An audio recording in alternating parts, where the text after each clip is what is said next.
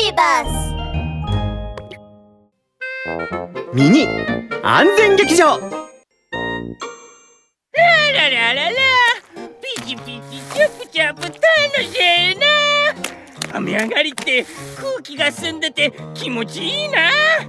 こんな日はたこ揚げでもして遊ぶんかな。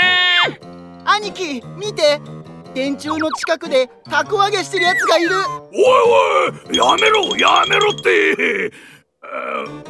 山犬さんわかんねえかもしんねえけど電柱の近くでたこ揚げするのはとても危ないんだぞ。狼太郎の言う通りだ。ラブール警部のワンポイントアドバイス。たこ揚げをするときは近くに電柱や電線のない大きな公園か広場で楽しもうね万が一タコが風に飛ばされて電線に引っかかっても絶対に自分で取ろうとしちゃダメだよ。すぐに管轄の電力会社に連絡してほしいんだワン。